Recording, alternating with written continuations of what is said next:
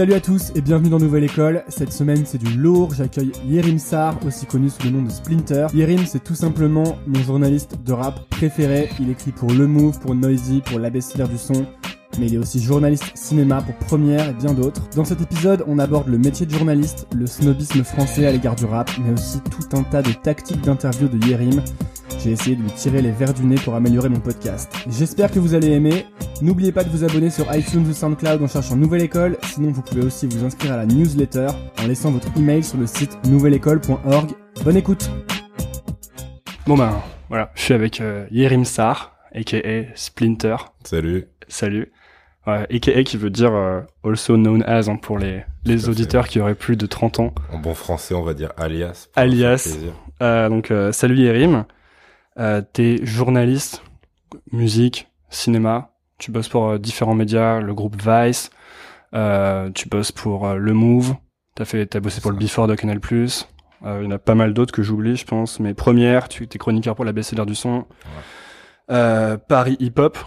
Ouais. Et puis même euh, Cinéphilou sur euh, bah, cinéphilo. sur. Demolition. C'est vrai. ouais. C'est ça. Euh, comment ça t'est venu euh, le fait t'es devenu chroniqueur parce que t'aimais écrire, j'imagine? Mhm. Comment ça t'est venu cette envie d'écrire? Alors l'envie d'écrire à la toute base, euh, je pense que ça doit remonter à longtemps. C'était juste que à la base j'aimais lire et donc euh, c'était comme une évolution logique de ça. Je pense ça c'était juste le goût de l'écriture. Après le côté Quand t'étais gosse, t'aimais lire? Ouais quand j'étais petit. ouais. Tu lisais, euh, tu lisais quoi? Franchement, je lisais plein de trucs. Après, mes trucs préférés, c'était quoi euh, C'était ouais, des tout ce qui est euh, roman noir, polar. Ah ouais? Ouais. Moi j'ai écrit, j'ai appris à lire avec Tintin et Spider-Man.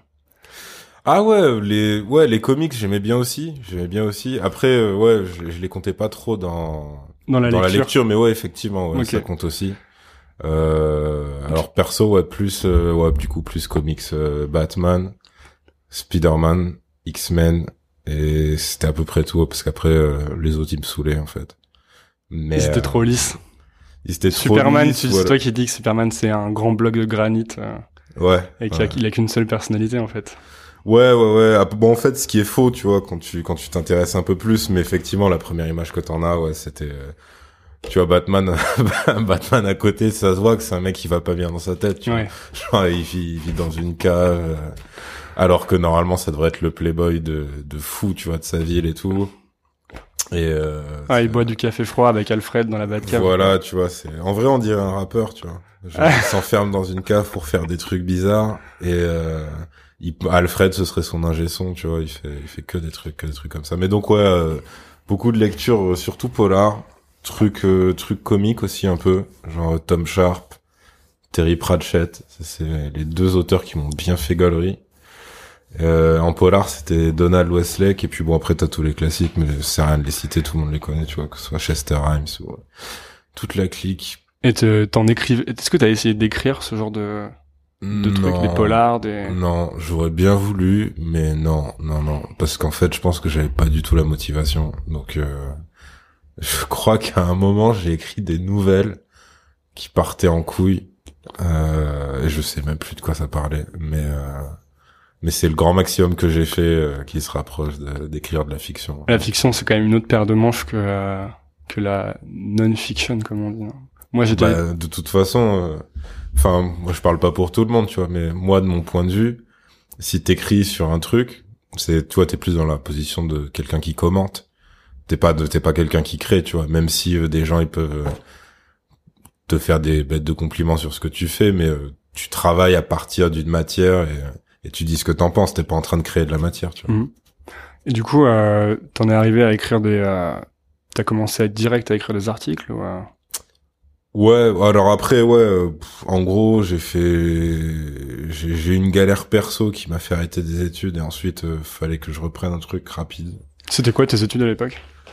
Alors moi, dans une autre vie, j'étais en fac de lettres modernes et euh, donc en gros, je suis allé jusqu'à la licence et en fait après, j'ai fait une équivalence. Je me suis barré en, en école de journalisme j'ai fait une équivalence parce que les écoles de journalisme sont chères et je voulais pas payer trois ans.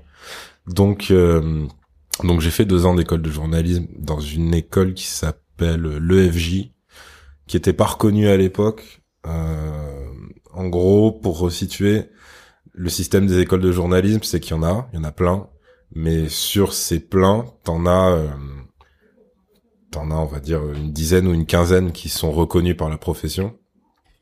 Et euh, tout le monde arrête pas de te dire, ouais, en fait, ça sert à rien d'aller dans les autres. C'est le genre le CELSA. Ouais, c'est les grosses, tu vois. Ouais. Et en gros, donc moi, ça, je m'en battais un peu les couilles, tu vois. Je voulais juste, tu sais, avoir euh, un truc qui fasse illusion quand tu quand tu vas chercher du taf dans ce domaine-là. Quand tu passes des entretiens. Voilà. Et ce truc-là, ça m'a servi uniquement à ça parce qu'au final, c'est vrai qu'en vrai, tout le monde s'en fout. Euh, ils regardent même pas de quelle école tu sors en fait parce que c'est, en fait, ça t'apporte des stages. Et les stages, ils te permettent d'apprendre sur le tas. Euh, et puis après, c'est bon, t'es parti, tu vois. Ça, c'est un toi thème- ta chance, tu vois. C'est un thème qui revient pas mal dans, dans ce podcast euh, avec Mhm. les gens à qui je parle, c'est que euh, le diplôme, même Ouais. dans les grandes écoles qui donnent des diplômes hyper reconnus, en fait, ça sert pas à grand chose et que les gens Ouais. apprennent la plupart de ce qu'ils font sur le tas. Et, euh, Bah ça c'est doublement vrai parce que non seulement euh, non seulement il y a ce côté euh, faut faut pratiquer plus que apprendre la théorie mais en plus là l'école dont je te parle elle était pas reconnue à l'époque et maintenant elle est reconnue et je peux t'assurer qu'ils ont strictement rien changé de de, de tout ce qu'ils font à l'intérieur en, en passant tu vois je leur crache pas dessus hein, mais euh, c'était un peu une école de merde tu vois ça se voyait que c'était le, le fond du panier quoi ouais. et ouais t'avais plein de gens comme moi qui savaient pas ce qu'ils foutaient là enfin c'était assez drôle Et toi, tu faisais, un- tu faisais déjà des, t'écrivais déjà à côté? Ouais, j'écrivais un truc avec un pote, mais c'était pas du tout comparable à, à quelque chose de sérieux ou même de présentable. C'était un truc qui s'appelait le Blavog. C'était euh, des articles satiriques sur le rap français, donc en, sous forme de dialogue fictif en fait. Donc euh, Donc vous vous moquiez? Ouais, on se moquait, on rigolait. euh, ça dépend comment tu le prends, mais en, en fait, en général, c'était bien pris parce que les gens, y compris les rappeurs eux-mêmes, sentaient que ça partait pas de gens extérieurs au rap.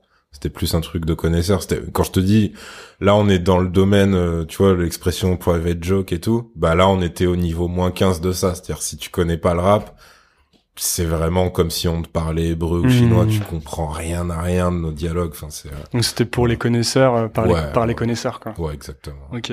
Et c'est, euh, c'est quand toi, t'as eu un stage, donc après cette école, et c'est là que t'as commencé à plus. À faire Bah en fait, moi j'étais méga pragmatique. Donc en fait, euh, j'ai euh,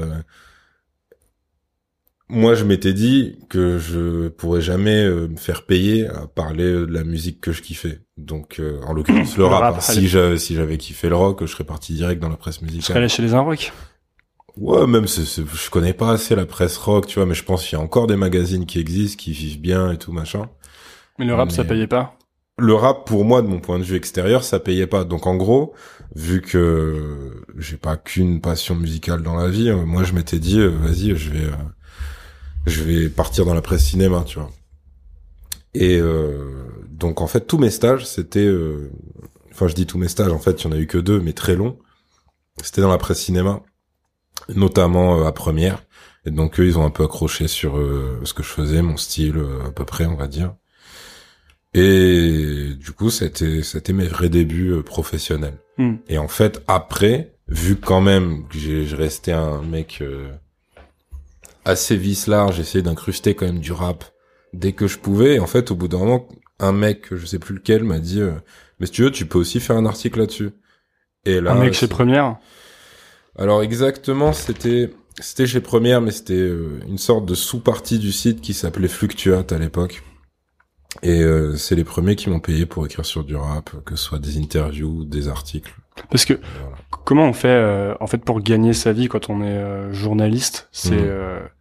Bah, ça a l'air d'un parcours fléché un peu. euh. euh, ouais, ouais, ouais, ouais, c'est même, euh, ouais, c'est même une épreuve, euh, genre une course de sac. Hein. En gros, t'as, tu dois, bon, t'as deux statuts, tu vois, t'en as un où il y en a vraiment très peu qui l'ont et c'est c'est très cool parce que c'est ça veut dire t'es salarié d'un journal ou d'un média, tu vois, parce que là depuis tout à l'heure je te parle de presse écrite, mais, mais c'est le même principe en radio, en télé, etc. T'as les les mecs qui sont permanents et après t'as ce qu'on appelle les pigistes. Moi, j'ai presque toujours été pigiste.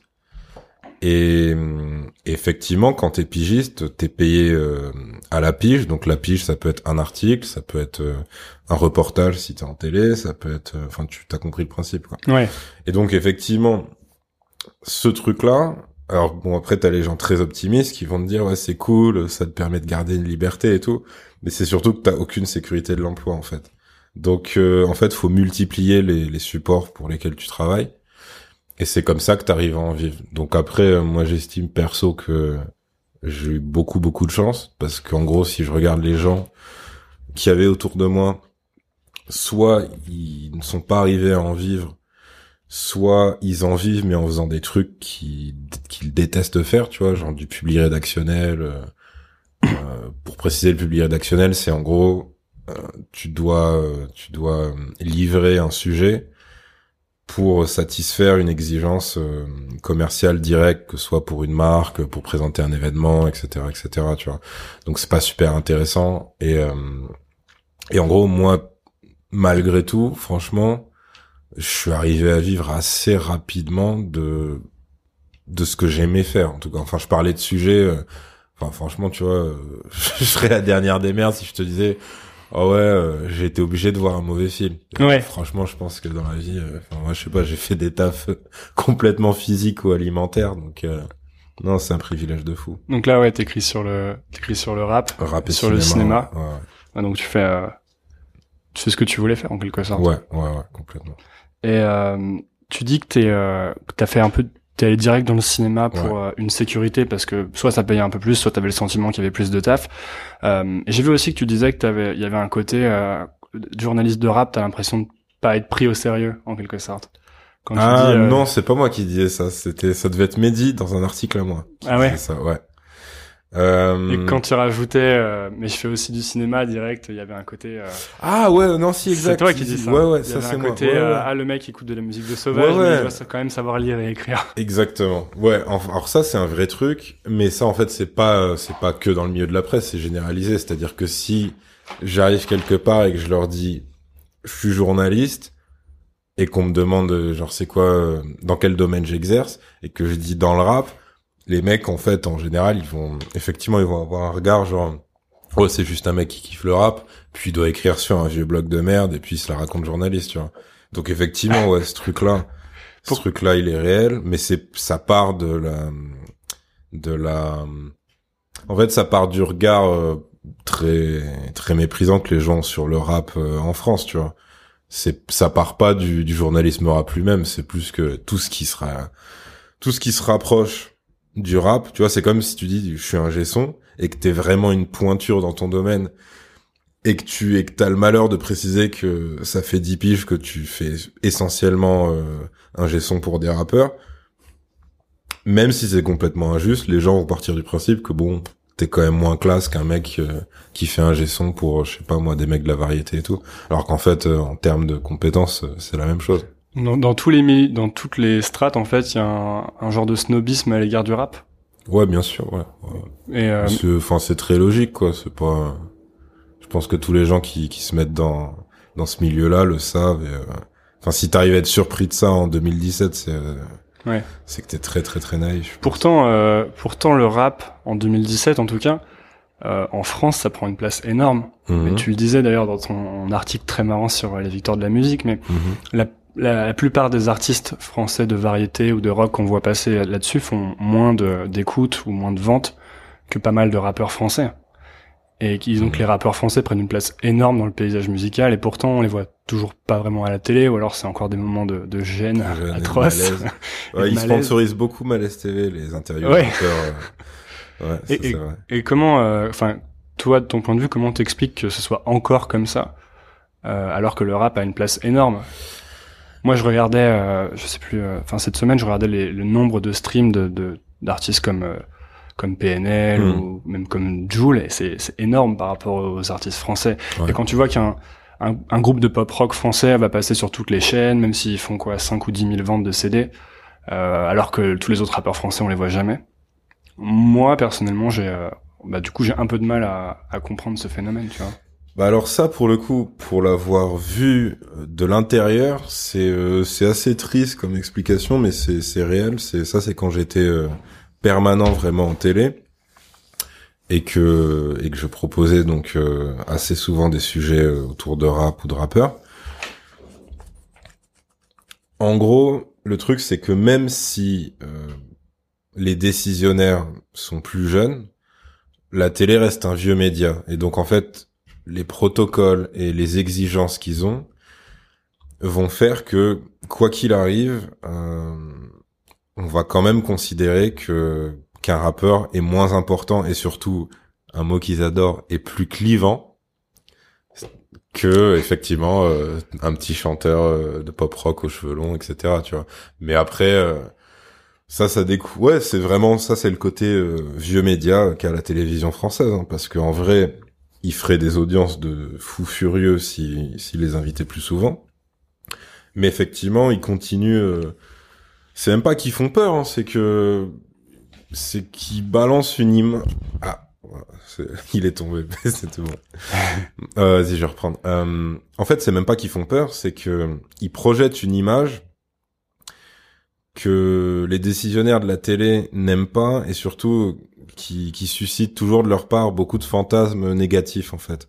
Donc en gros, euh, quand, enfin je sais que moi perso, quand quand j'arrivais à faire accepter des rappeurs en télé, on me posait la question, voilà, euh, est-ce qu'il est homophobe, est-ce qu'il est capable de faire un dérapage antisémite, etc. Après voilà, c'était une émission en direct, donc euh, eux c'était ça leur souci. Et, et à l'inverse, quand quand j'en proposais qui étaient pas trop connus ou quoi, euh, on me disait soit bah non du coup ils sont ils sont pas assez connus et après tu vois tu reviens avec euh, le nombre de vues euh, le nombre de ventes etc et là tout de suite c'est ah bah ouais vas-y on fait un sujet dessus et tout. Mais si tu veux il y a pas il y a pas du tout de de il y a ni de compétences ni de connaissances ni d'amour pour cette musique en télévision, tu vois. Parce que c'est encore les mêmes personnes qui gèrent le média. Non, non, comme je t'ai dit, c'est des nouvelles personnes, mais qui ont pris le pli. Hmm. Ça peut même être des gens qui vont te dire, euh, moi, dans ma vie de tous les jours, j'écoute, mais je peux pas le passer dans mon émission, tu vois. Ce qui est honnêtement la phrase la plus triste au monde. Hmm. Enfin, perso, tu vois. Euh, il y en a euh, des rappeurs qui finissent par être sur ces médias, mais on a l'impression que c'est une fois qu'ils ont fait leur leurs excuses ou ouais c'est euh, bah, soit Joe Star ou même Orelsan. ouais, Orelsan la première fois il s'est fait déboîter. Et mmh, ensuite euh, quelques années plus tard une fois qu'il s'était bien excusé maintenant c'est la coqueluche des médias. Bah alors t'as deux trucs. Euh, le cas de figure genre de Joe Star ou d'autres de cette génération là et qui avaient ce genre d'image c'est que lui pour le coup il a vraiment fait euh, amende honorable tu vois. C'est-à-dire qu'effectivement il va faire il va faire des rôles de dep euh, dans des cinémas de bobo et tout machin pour des réals comme Beck BD etc et il va s'intégrer à ce milieu-là et dire ben, en gros c'est comme si t'avais une pancarte ou un t-shirt euh, regardez en fait je suis comme vous je suis pas dangereux tu vois. C'est un peu triste mais c'est comme ça. Alors qu'en vrai euh, enfin tu vois le mec il va pas être énervé comme à 20 ans toute sa vie c'est juste logique en fait mais effectivement, donc lui, il, est allé à fond dans ce truc-là. Pareil, il a fait des rôles de flic, enfin, tu vois. Mm. Par ailleurs, dans des films qui peuvent être très bons, c'est même pas la question, mais, euh, mais effectivement, lui, il est allé à fond dans ce truc-là. Et pour le coup, maintenant, si tu regardes bien son actu, tout ça, je pense qu'il vit beaucoup plus du cinéma que de la musique. Et euh, après, les autres, genre euh, que soit euh, toi t'as dit Orelsan, mais c'est pareil pour la section d'assaut, tu vois. Orelsan, lui, son on va dire, sa polémique c'était misogynie, eux c'était homophobie. En fait, moi je pense que tant que t'as pas un truc euh, d'antisémitisme, tu peux t'en sortir si tu vends beaucoup. Parce qu'en gros, c'est quand même, euh, c'est quand même du, c'est un système de gros médias, donc eux ils cherchent de l'audience. Donc au bout d'un moment, face à des gens qui commencent à taper des 500 000 ventes à chaque sortie, eux-mêmes, et c'est horrible à dire, mais eux-mêmes, même si ça va à l'encontre de leur euh, de leur vision de la société, ils se disent finalement ils sont pas si méchants que ça, tu vois. Hmm. Alors que les trucs euh, qui, qui étaient sortis à l'époque pour la section d'assaut, c'était vénère, tu vois. ils avaient vraiment foiré leur interview, c'était c'était vraiment chaud. Et pour Elson, ils avaient dit ils avaient dit quoi déjà? euh, Ils avaient dit que alors j'ai plus les trucs exacts, mais en gros. même, même quand ils avaient essayé de se justifier, c'était encore pire. Ouais, c'était raté en fait. Hmm. Euh, en fait, le, le problème, c'est que c'était parti d'une interview où il disait voilà, nous, par rapport à notre religion, euh, l'homosexualité, c'est pas possible et tout machin. Et après, du coup, t'avais plein de, de petits blogs de merde, tu vois, qui avaient été déterrés des, des vieux freestyles à eux. Et donc, t'avais euh, forcément, tu vois, entre deux punchlines, tu vois, t'as un truc avec le mot PD dedans. Et donc après, c'était parti, tu vois. Mais concrètement, euh, et Orelsan, alors Orelsan, c'était peut-être plus un malentendu dans le, dans la mesure où euh, c'était de l'humour complètement gratuit. Et, il pouvait toujours se cacher derrière le fait que Hmm. c'était une fiction, etc. Mais mais le fait est qu'effectivement, le, ils étaient très attaqués là-dessus. Mais Orelsan, comme la section, ouais, comme je te dis, au bout d'un moment, c'est c'est l'argent qui parle.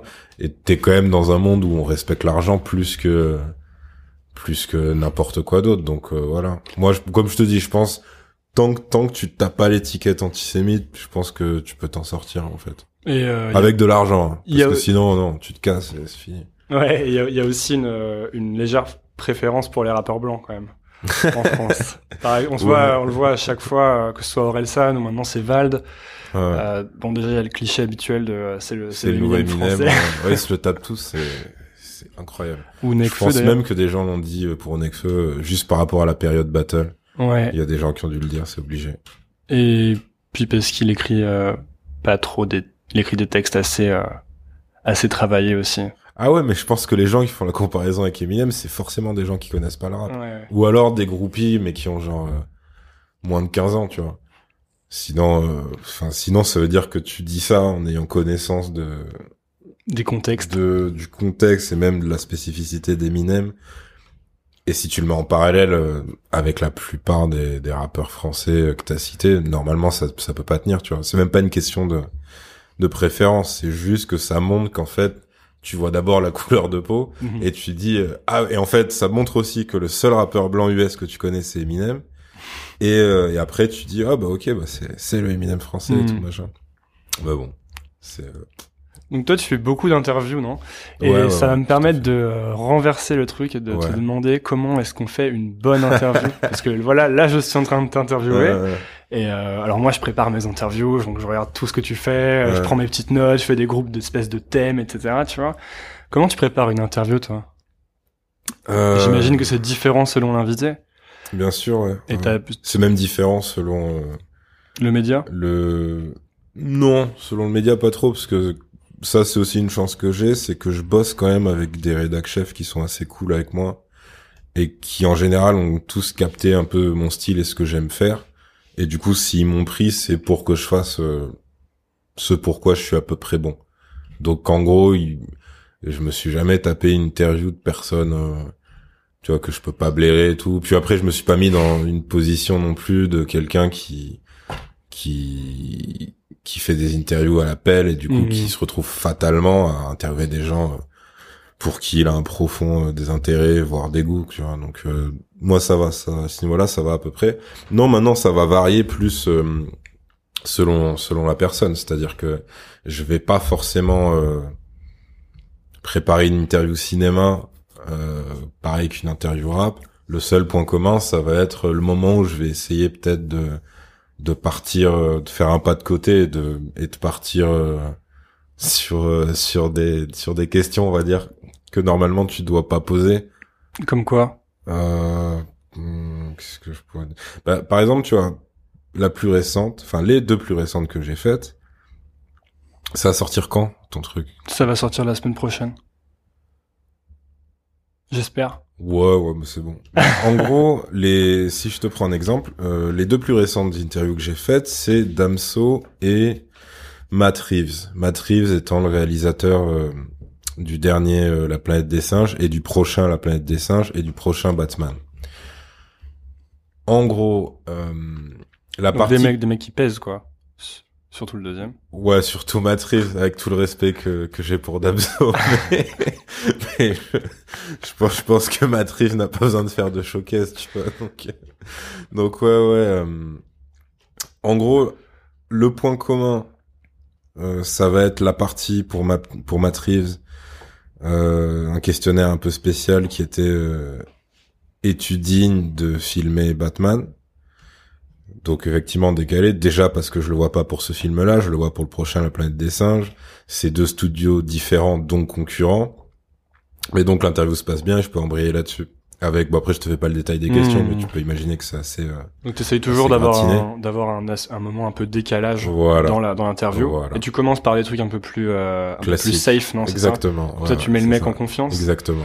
Et, euh, et est-ce que tu essayes de, de rentrer dans le perso à un moment ou euh, les questions un peu plus personnelles, perso. Ah du genre euh, euh, est-ce que euh, est-ce que des fois tu doutes de tes Mm. compétences, tu vois? Alors, ça c'est pas trop mon truc. Ça peut, je veux dire, en fait, ça dépend de l'art que pratique la personne. Si si l'œuvre qu'elle a livrée, j'utilise des gros mots hein, parce que je parle de rap et de film, mais euh, de film avec des singes en plus, donc quelque part de, de film de rap. Mais en gros, c'est plus, euh, il y a, il y en a, ce qui te livre appelle ce genre de questions et d'autres pas du tout. Mm. C'est-à-dire que si, bah par exemple, tu vois, quand je fais des interviews euh, de mecs qui font des blockbusters, honnêtement, tu vois, le mec qui fait la planète des singes, je, je vais pas parler de sa vie, quoi. Hmm. Après, il se trouve que dans certaines questions, tu sens que ton interlocuteur, il veut un peu partir là-dedans. Donc là, après, ouais, effectivement, tu peux, tu peux le suivre là-dedans. Mais euh, quand ça s'y prête pas, moi, j'y vois pas d'intérêt. Surtout que c'est pas spécialement mon style. euh, enfin, c'est pas les trucs que je préfère. Mais quand, quand ça peut être intéressant, ouais, ouais, ouais. Euh, je l'avais fait. à C'était avec qui ça? Idriss Elba pour euh, le biopic de Mandela, ouais. J'étais Mm. un peu parti là-dessus parce que son lien avec le perso, qui donc forcément existé puisque c'est Nelson Mandela, son lien était plus affectif que que son lien avec euh, Stringer Bell, tu vois. Mm. Donc, euh, donc ouais, ouais, ouais. Ça, en fait, c'est au cas par cas. Moi, je te dirais que la formule magique, c'est, c'est, c'est très chiant parce que c'est que du cas par cas. Pour moi, une interview réussie, déjà, c'est une part de chance parce qu'il y a une part de, est-ce que vous allez accrocher ou pas avec la personne? Il y a une part de préparation parce que c'est clair que si t'arrives les mains dans les poches, euh, je l'ai déjà fait, mais je le conseille pas du tout. Tu l'as fait pour qui? Euh, je l'ai fait pour qui? Hmm. Je l'ai fait en fait très récemment pour l'interview d'une actrice. et parce qu'en fait ils m'ont décalé l'horaire et donc j'ai pas eu le temps tout simplement. Mais ça s'est super bien passé Mm. parce que j'avais quand même des angles dans la tête et puis je connaissais quand même la carrière de la meuf. Je pense, je pense que ce qui est impossible à mon avis c'est plus d'arriver et malheureusement de, de se trahir et de montrer à la personne que t'as pas écouté son disque, t'as pas vu son film, tu connais pas son passé, tu connais rien. Là, effectivement, ouais, c'est, c'est un bourbier, quoi. Moi, j'ai toujours hyper honte de quand, génie, tu vois. quand je pose des, parfois je pose des questions et je, je devrais connaître la réponse, tu vois. Donc je te dis, euh, mais pourquoi tu fais pas ça euh, avec ta boîte? Et le mec me dit, mais, je, mais fais ça. ça. Ouais, Je ouais. Prochaine question. ouais. Ouais. Et c'est quoi pour toi euh, Comment tu sais si l'interview est réussie? Comment tu Hmm. te dis, euh, c'était une, c'était une, ça c'était une bête d'interview? Euh, ça dépend ce que tu cherches et ça dépend du média. Une interview réussie en écrit, ça va pas du tout être les mêmes critères qu'en télé ou en vidéo en- en- de manière générale. Donc, euh, et puis ça dépend ce qu'on me demande aussi, hein, parce que concrètement, j'ai, par exemple, j'ai fait une interview de Christopher Nolan qui, selon mes critères, est raté, mais suivant ce qu'on m'avait demandé à l'époque, est réussi. Comment ça Pourquoi c'était raté selon tes critères? C'est raté selon mes critères parce que je l'ai énervé. Donc, donc en gros, euh, moi mon but c'est pas de me fâcher avec euh, les gens que j'interviewe, tu vois. Mm. Et c'est réussi euh, selon les critères euh, objectifs euh, de la télé pour laquelle je t'ai fait, dans le sens où moi on m'avait dit, en fait on a déjà une interview coffrée de ce mec-là, donc si on t'envoie toi, C'est pour foutre la merde. pour non, c'était même pas ça. C'était euh, c'est pour faire un truc euh, un peu un peu un peu barge et euh, que dans l'avion au retour, euh, Christopher Nolan il se souvienne de Yerim Sar. C'est exactement cette phrase qui m'a chauffé en fait. Et euh, et donc voilà, c'était euh, on l'avait appelé l'interview kamikaze. Je me rappelle. Et qu'est-ce qui, euh, qu'est-ce qui fait que ça l'avait énervé? Ce qui fait que ça l'avait énervé, c'est que la première question c'était pourquoi partir. C'était pour Interstellar l'interview. Et la première question, c'était pourquoi à partir d'un certain âge, tous les réels talentueux, ils se prennent pour Kubrick? La deuxième question, c'était euh, est-ce que c'est la version intello d'Armageddon? La troisième question, c'était euh, est-ce que tu te sens en clash avec Gravity? Donc voilà. En sachant que je lui avais expliqué avant, je lui avais dit euh, it's gonna be funny questions? Et il avait pas calculé en fait. Et euh, voilà. D'accord. Et euh, Mais j'ai continué euh, vaillamment 10 minutes de solitude. Et lui en même temps, il est resté pro. Hein. Il m'a montré qu'il aimait pas du tout, mais euh, il répondait. Après, je suis parti sur Batman pour avoir mon happy end, par contre, parce que ouais. c'était pas possible non plus de faire que de l'enchaînement. hein. Et euh, Ouais. c'est quoi euh, Est-ce qu'il y a des interviews, il y a des interviews qui t'ont vraiment marqué euh, dans le sens où c'était euh, soit, je sais pas, hyper drôle ou soit hyper malaisant? Malaisant, donc il y a celle-là. Ouais. Mais quoique, il y avait toujours, euh, toujours un petit genou dans ma tête qui, qui devait se tordre de rire, tu vois. Mhm. Mais euh, si, il y en a une autre. Elle était pas malaisante, mais elle était ratée pour euh, des. C'était là, là, c'était la faute à personne pour le coup. C'était par téléphone. C'est qui est un truc que je déteste d'ailleurs, les Mhm. interviews par téléphone, parce qu'en général, par téléphone à l'international. Si c'est un mec en France, ok, il y a aucun problème. T'auras pas de problème de réception et tout. Mais des trucs où t'as des acteurs américains par Fontel et que t'es dépendant d'une mauvaise réception, bah en gros moi ça m'est arrivé avec euh, Channing Tatum. L'interview se passe super bien et à un moment je crame qu'il y a un truc qui est pas passé et euh, en réécoutant en fait euh, je comprends qu'il entendait un mot sur quatre et limite il a cru que je l'insultais tu vois. Alors qu'en fait je lui, je lui faisais une citation, enfin c'était une citation d'un dialogue de son film qui était Magic Mike 2 que je conseille à toutes les demoiselles et pas du tout au monsieur. ok, donc t'as. euh, Donc là, j'étais triste parce que c'était un mec en plus. Enfin, j'étais triste. J'étais frustré parce que c'était un mec que je trouvais grave cool, grave sympa. On rigolait en début d'interview et après, vraiment, euh, il y a eu ce malentendu horrible et voilà. Hmm. Donc ouais, ça c'était, mais c'était pas malaisant. Du coup, c'était plus euh, quiproquo total.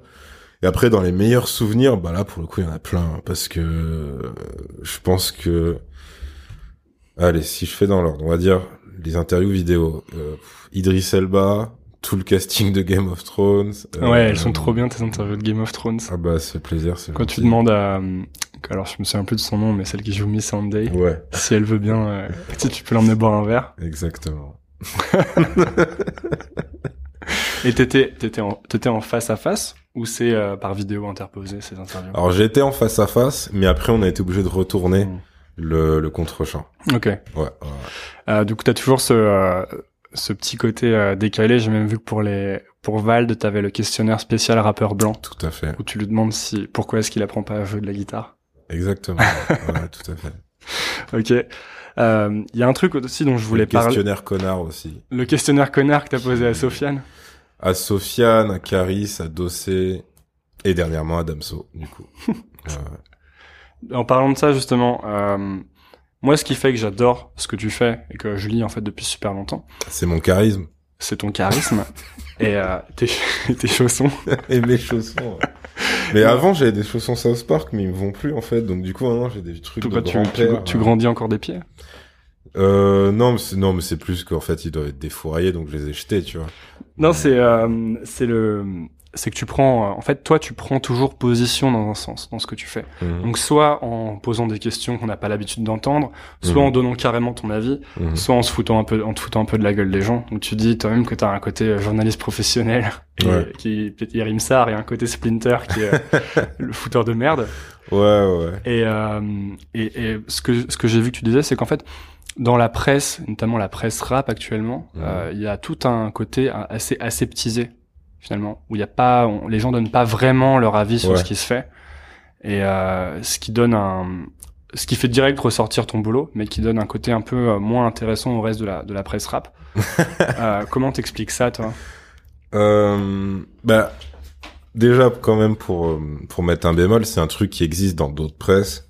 Par exemple, il y a des trucs... euh, Par exemple, c'est rare dans une interview cinéma, à moins que ce soit un truc acquis pour tout le monde, que le réalisateur ou l'acteur a tourné une merde. C'est rare que, que ce soit assumé par l'intervieweur. Mm. Mais maintenant, ce qui contrebalance tout ça dans la presse cinéma, c'est que t'as le système des critiques. Alors que ouais, c'est vrai que dans la presse rap, ça s'est perdu totalement. Au point que maintenant c'est bah c'est malheureux, tu vois, mais c'est juste des mecs euh, qui font des premières écoutes sur YouTube. En Mm. général, ils connaissent rien. Ils... bah, le principe même des premières écoutes, c'est de la merde de toute façon. Enfin voilà. Euh, Après, c'est comme Loïc, c'est ça? Ouais, mais il est pas tout seul. En vrai, il y en a plein, Ouais, tu vois. Mais après, lui, je pense, c'est c'est le c'est le plus c'est le plus involontairement drôle, on va Mhm. dire, pour rester gentil. Mais ouais, ouais, ouais, c'est ce genre de ce genre de personne. Maintenant, pour ce que tu dis, ouais, c'est une réalité. Après, euh, en réalité, c'est un pli qui existe depuis les débuts de la presse rap, c'est-à-dire quand il y avait encore des plein de magazines euh, presse écrite. Euh, pour moi, ça vient de plein de problèmes. C'est le fait que c'est pas réellement professionnalisé.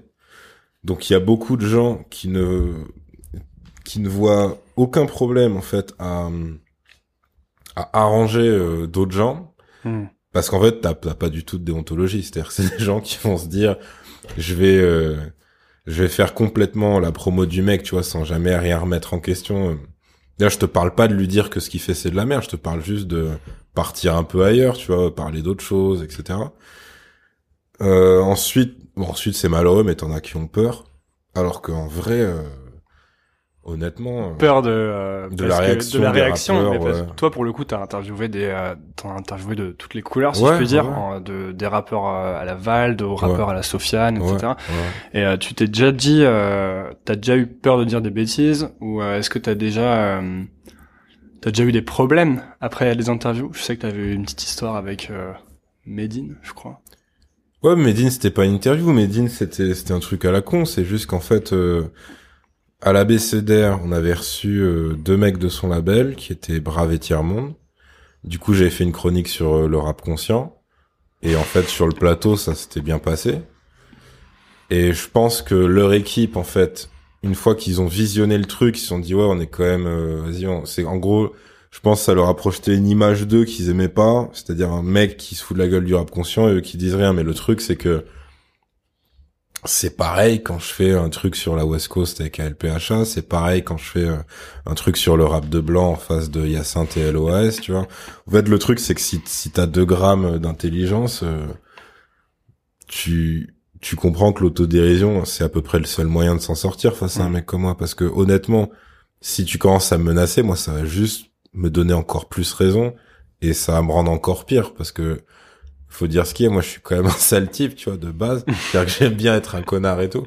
Si tu me donnes une seule raison de d'aller encore plus loin dans ce truc-là, vas-y, pour moi, c'est, tu sais, c'est- tu m'as, tu m'as offert un open bar en vrai. C'est là que tu prends du plaisir? Non, je prends du plaisir. Putain, heureusement qu'il n'y a pas que ça. Mais euh, non. mais disons que ouais, c'est toujours jouissif quand tu sais que quand tu sais que toi t'écoutes même pas un artiste, mais que lui il suit toutes tes chroniques.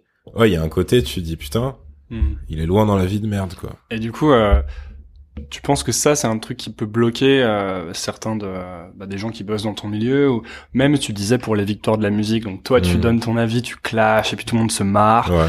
Et en fait, ce que tu dis, c'est que bah il y a des gens qui bossent, qui sont journalistes, qui bossent dans ce milieu-là, et qui, qui te disent presque merci parce que Ouais, parce euh, qu'ils peuvent eux ils pensent dire. la même chose, Ouais. mais ils peuvent pas le dire parce qu'ils sont soit proches des artistes, soit proches ça. des médias qui couvrent l'événement. Bah en fait, alors ouais, ça. Parce que les victoires de la musique, c'est ton article, c'était comme une bouffée d'air frais en fait, parce que tout le monde Ouais. se tape cette émission depuis je sais pas ça. 10, 20 ans, et euh, c'est sans arrêt les mêmes choses. euh, les- euh, c'est quasiment les enfoirés quoi. Attends, je vérifie. Ok. Euh, ben en fait ouais ça c'est un peu la même chose c'est le même principe que la presse rap qui se permet pas de donner son avis c'est que il y a des gens qui confondent professionnalisme et complaisance en fait donc après ça peut être je veux dire ça peut être euh, une approche hein. tu peux être euh,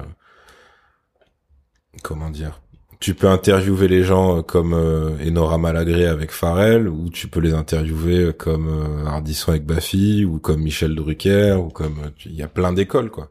Après, le problème c'est quand on a qu'une seule qui domine,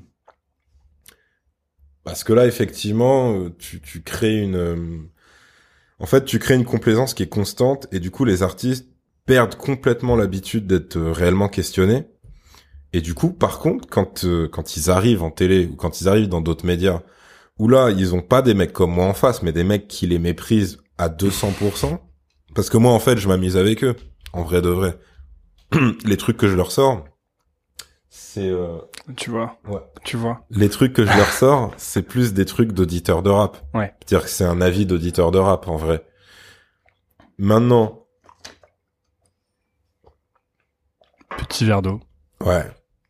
Maintenant, quand tu vas en télé et que t'as en face de toi des gens qui ne connaissent pas le rap, mais qui, mais qui de toutes les façons ont un, un a priori négatif, et qu'en fait, toi, pendant toute la première partie de ta carrière, t'as eu affaire à des suceurs, que ce soit en radio, en, en presse web, euh, où tu veux, t'as jamais aucune question. euh, je, je te dis même pas des questions piquantes, mais là, juste des questions qui, qui les feraient un minimum réfléchir et se justifier sur n'importe quoi. Bah effectivement, tu là t'as- t'assistes à des interviews et les mecs comprennent pas où ils sont, ils comprennent pas ce qui se passe, ils sont démunis. Et c'est euh, Ouais, et ça un- arrive même un- au plus grand, hein, Hmm. parce que je pense que des, gens se rappellent peut-être pas de ce truc. Il y avait eu une émission où en fait il y avait AKH qui était invité. Il y avait aussi une réalisatrice française qui s'appelle Colline Serrault. Et, euh, et donc elle ne le connaît pas, mais a une image préconçue du rap. Et donc son image à elle, c'était 50 Cent, tu vois, tous ces trucs. Et à un moment, elle lui dit, ouais, ouais, voilà, euh, voilà, vous êtes rappeur, vous êtes macho et vous baisez des grosses putes, quoi, on a compris. Et tu, et tu te dis, ouais, elle est en train de dire ça à Kenaton. Genre pour toi, c'est un non-sens, tu vois. Hmm. Mais pour elle, c'était très logique. Et en fait, lui, il était, il était juste estomaqué du truc au point que c'est les autres invités qui l'ont défendu en disant euh, non non mais lui en, en plus c'était horrible parce qu'ils Ah avaient une défense qui était genre les autres ouais mais pas lui tu vois donc, donc effectivement t'as ça et puis après euh, après euh, après en fait ouais le, le point commun entre le truc sur les victoires de la musique et les gens qui disaient genre merci euh, Airfray et la presse rap c'est qu'en fait dans les deux cas effectivement t'as des gens qui viennent me voir en public ou en privé pour me dire ça genre que ça fait du bien et tout machin. À une différence c'est que dans le milieu du rap il y a même des artistes qui, qui te disent ça.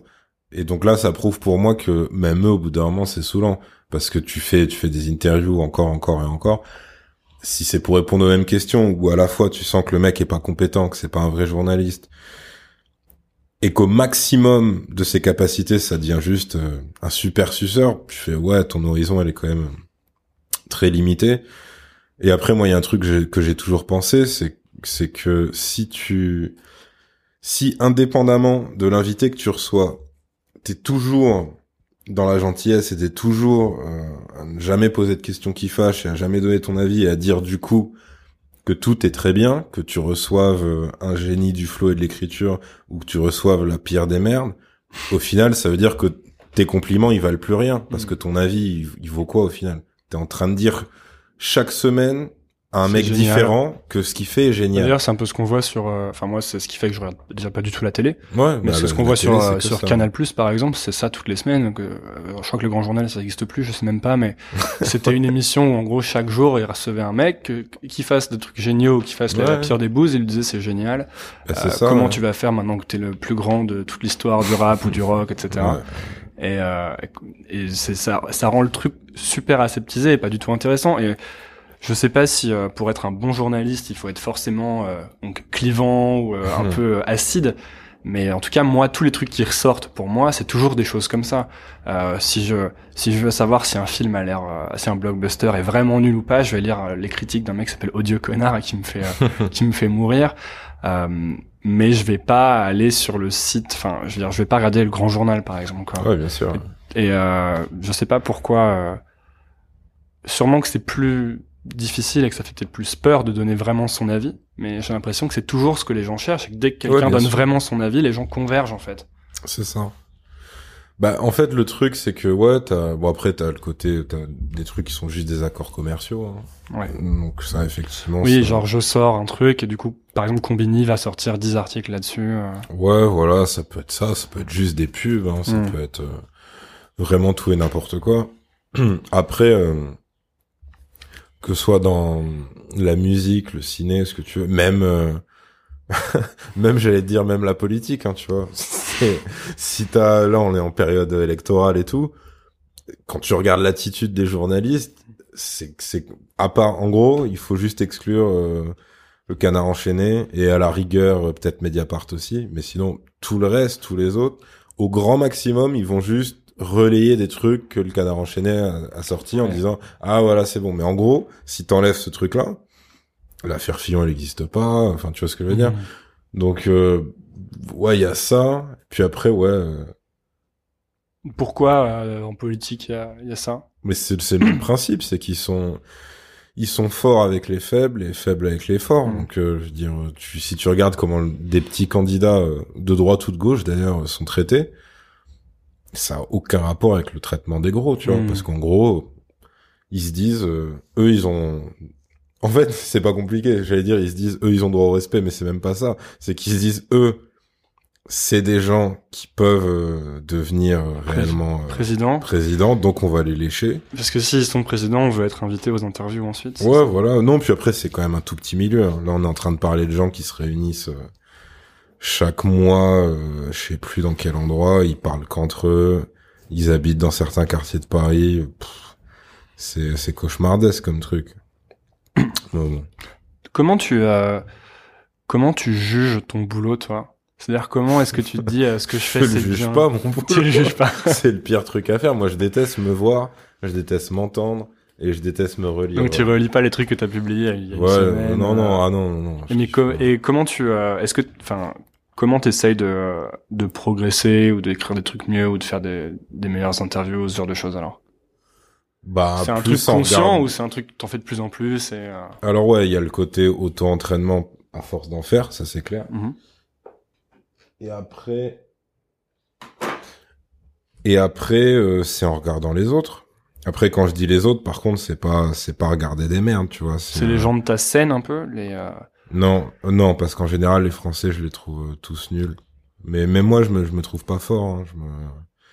Moi, pour moi, c'est plus ça, re- ça revient à ce que tu disais tout à l'heure. C'est plus la nullité des autres qui, qui fait ma force. Mais moi, je me trouve pas. À la base, je me trouvais pas du tout bon intervieweur, tu vois. Hmm. Maintenant, effectivement, quand on arrive au cinquantième mec qui dit, tu sais, qui te serre la main après l'interview, que ce soit un mec du cinéma ou du Peura qui dit ah ça change. Ouais, mais c'est, mais en fait, il suffirait qu'il y en ait juste quatre de plus dans ce créneau-là, et peut-être moi je serais le plus nul des quatre. J'en sais rien, tu vois. Donc euh, non, moi j'ai beaucoup de mal à juger mon taf. Et après la progression, ouais, perso, c'est plus en observant le travail de d'autres gens donc que j'estime euh, pour le coup vraiment géniaux, euh, que soit on interviewera euh, un mec qui s'appelle Nardoir, euh, qui est trouvable sur YouTube euh, très facilement. C'est écrit N-A-R-D-W-A-R. À moins qu'il y ait un U qui se cache quelque part, je sais plus. Mais c'est trouvable, c'est trouvable. C'est un, un Canadien complètement fou, euh, qui a un look improbable et qui surprend les gens.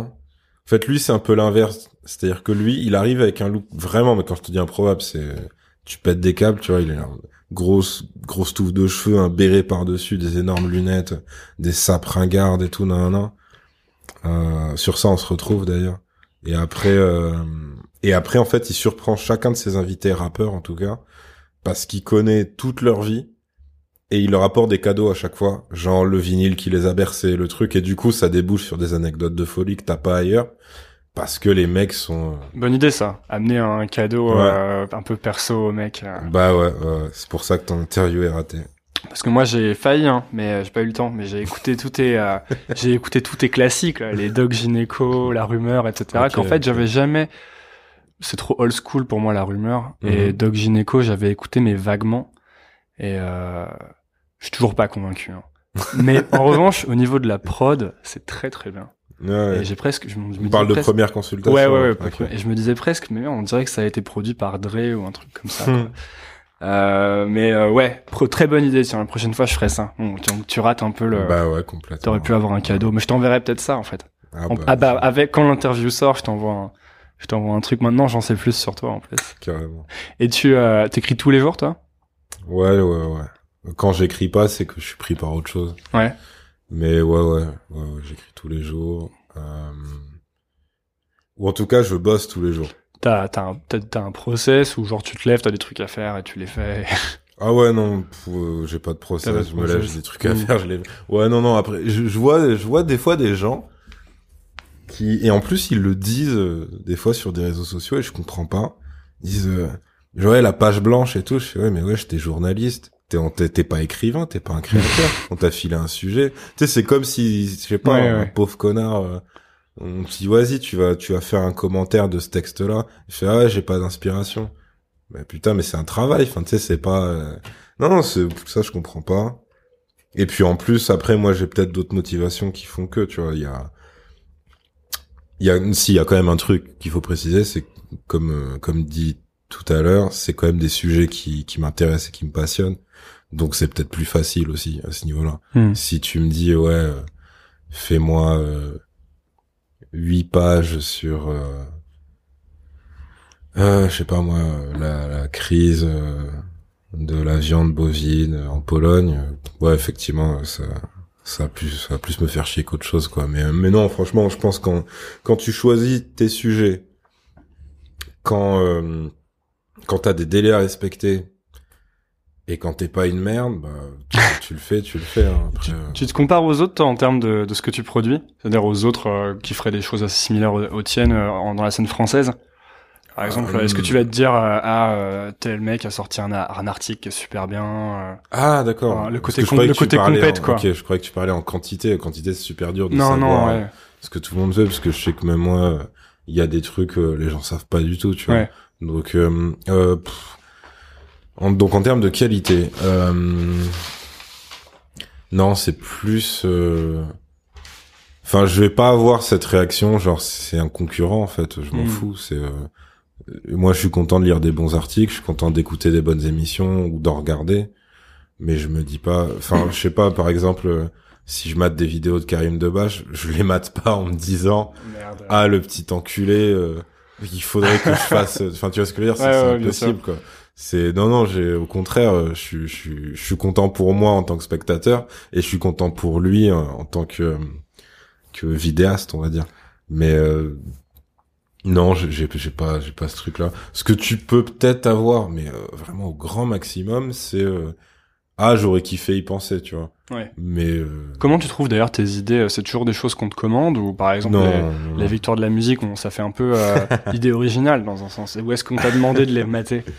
Alors, les victoires de la musique, non, on m'a demandé. Les victoires de la musique, en fait, c'est euh, le rédac chef de Noisy qui me parlait de sujets qui avaient aucun rapport, on était par mail. Et puis, euh, il me balance, il me fait, ah ouais, ça aurait été cool de faire un truc sur les victoires, mais ça va être un peu juste parce que c'est ce soir. Et donc, euh, là, je regarde l'heure, il devait être dans les 19 heures.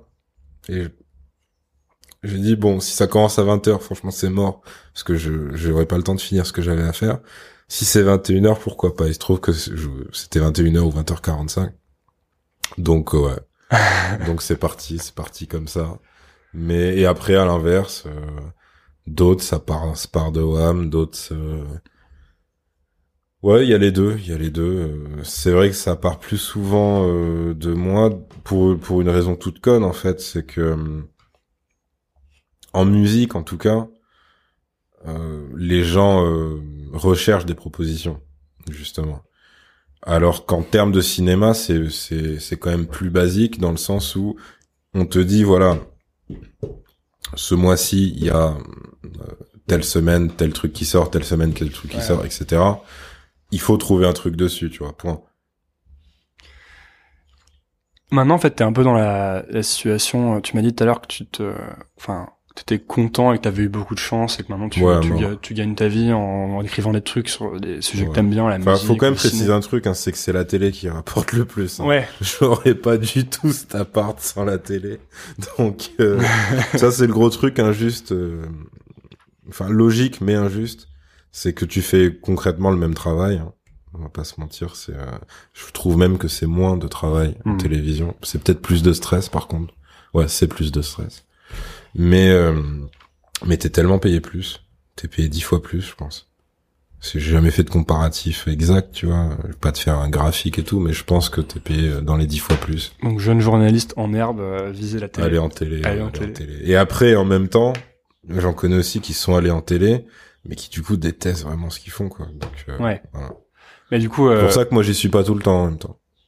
J'y suis quand on m'appelle pour faire des trucs qui m'intéressent. toi, t'arrives à garder un équilibre euh, en faisant des trucs que t'aimes principalement. C'est ça.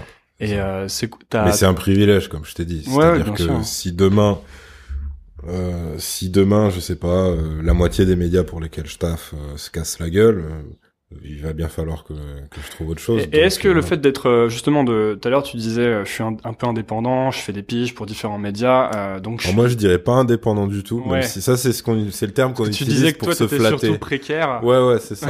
journaliste indépendant, c'est gentil. Hein, mais- Est-ce que ça te, ça te donne pas pour le coup une certaine liberté par rapport à ce que tu fais, plus que justement des types qui seraient salariés de médias et qui du coup peuvent pas avoir ta liberté de ton?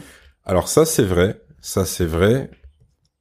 Mais ouais, ok, on va dire indépendant, ouais, à ce niveau En termes de ton, Mhm. peut-être, ouais. Mais euh, mais d'un autre côté, euh, enfin ouais, après, ouais, ouais, ouais, peut-être. Je sais pas. En fait, il faudrait trouver quelqu'un de permanent dans un truc et lui demander vraiment s'il s'est fait bloquer certains, certains, certaines conneries, quoi. Parce que moi, je te dirais que l'avantage, c'est plus que quand on te refuse un truc quelque part, tu peux jongler avec tous tes autres médias Mhm. Pour le reproposer ailleurs. Donc t'es beaucoup plus adaptable finalement. euh, Ouais, et ouais. si t'arrivais à des problèmes aussi, c'est peut-être plus facile pour toi de rebondir. Peut-être un côté plus résilient. Bah, je sais que pour certains articles, euh, est-ce que je peux les citer? Il y avait quoi? S'il y avait l'article sur Skyrock et l'article sur euh, Manuel Valls, en fait, euh, on m'a, enfin, certaines personnes du milieu euh, journalistique, on va dire, euh, sont venues me demander si j'avais pas eu des pressions ou des trucs, en fait. Et franchement, non, tu vois, j'en ai pas Mm. eu. Et après, peut-être que ouais, ça, ça vient du fait que t'as pas de poste à perdre en fait. T'es juste un- une sorte de d'électron libre bizarre euh, avec un profil un peu un peu atypique et tout, tu vois. Alors que c'est vrai que quelqu'un qui est très, euh, enfin, tu vois, qui est vraiment permanent quelque part et qui traite que d'une thématique, si du jour au lendemain on lui dit, euh, ben voilà, t'auras plus accès à ça, ça, ça et ça, que ce soit en termes euh, d'artistes, que ce soit en termes d'accréditation, que ce soit, enfin, tu vois. Ouais, là, là c'est relou, effectivement. Hmm. Mais, euh, mais même moi, à mon niveau, j'ai jamais eu de truc comme ça, ni pour les accréditations, ni pour, euh, ni pour un catalogue d'artistes, euh, ni... Non, franchement, ça va. Je pense que si, si t'es débrouillard, normalement, ça va. Donc là t'en es à un, pour, pour finir en fait, hein, Ouais. euh, t'en es à un stade où t'es, euh, t'as l'air assez satisfait. Ouais, Content. T'as des, euh, est-ce que t'as des projets pour la suite? Je sais qu'on t'avait déjà demandé en interview si t'allais pas écrire un bouquin ou euh, tu disais que c'était pas le moment. Ouais. Euh... En fait, on m'a proposé des trucs de bouquins, mais le le, le souci, c'est que moi, j'étais pas super satisfait des euh, Des, des idées. des non des conditions dans lesquelles euh, ça aurait été fait. Mais c'est encore en discussion en fait, donc je sais pas. Et après, j'ai des projets euh, vidéo surtout. Hmm. Euh, voilà. Non, sinon nouveauté, euh, qu'est-ce que je pourrais dire? Il y a si maintenant j'écris aussi pour Technicart. Suite à l'article des victoires de la musique. Tu voulais, est-ce que tu voulais faire de la musique quand t'étais genre ado, euh, du rap ou des choses que t'as jamais essayé? Non, non. Non, moi j'étais plus euh, plus écriture en Ouais. fait, comme je t'ai dit ouais. Ouais, non. euh, Donc c'est pas euh, parce que normalement il y a un freestyle à la fin de, de l'interview. Et non, malheureusement, malheureusement, on n'entendra pas. ok, bon, en tout cas merci beaucoup Yerim. Euh, où est-ce qu'on va si on veut te, te trouver, euh, enfin sur internet je veux dire? Hmm. Euh, où est-ce que tu vas? Bah, alors il y a un site qui s'appelle Pornhub. non, où est-ce que tu vas Franchement, moi, je, je suis une galère. J'ai pas Facebook. T'as Twitter. euh, j'ai Twitter. Donc, si tu veux, si tu veux le, le package un peu marrant, t'as Splinter. Donc, c'est arrobase S P L E E N T E R. Comme dans les Tortues Ninja. Non, c'est écrit avec un i dans les Tortues Ninja. Mince. Tu vois, petit con. Et après, t'as- et après, euh, t'as euh, tout attaché, Y-E-R-I-M-S-A-R, toujours sur Twitter, où là, je parle à personne, ça me sert juste de pense bête. Je mets que mes articles ou mes, ou mes vidéos, tout ce que tu veux. Ok, bah, merci beaucoup. Pas de soucis, merci à toi. Merci beaucoup d'avoir écouté. Si vous entendez ça, c'est que vous avez aimé l'épisode. Vous pouvez donc dès maintenant aller sur le site nouvelleécole.org pour avoir toutes les références dont on parle avec Yerim pendant l'interview. N'oubliez pas de vous abonner sur iTunes ou SoundCloud ou les emails, ce que vous voulez. On se retrouve dès la semaine prochaine pour un nouvel épisode. Merci et à bientôt.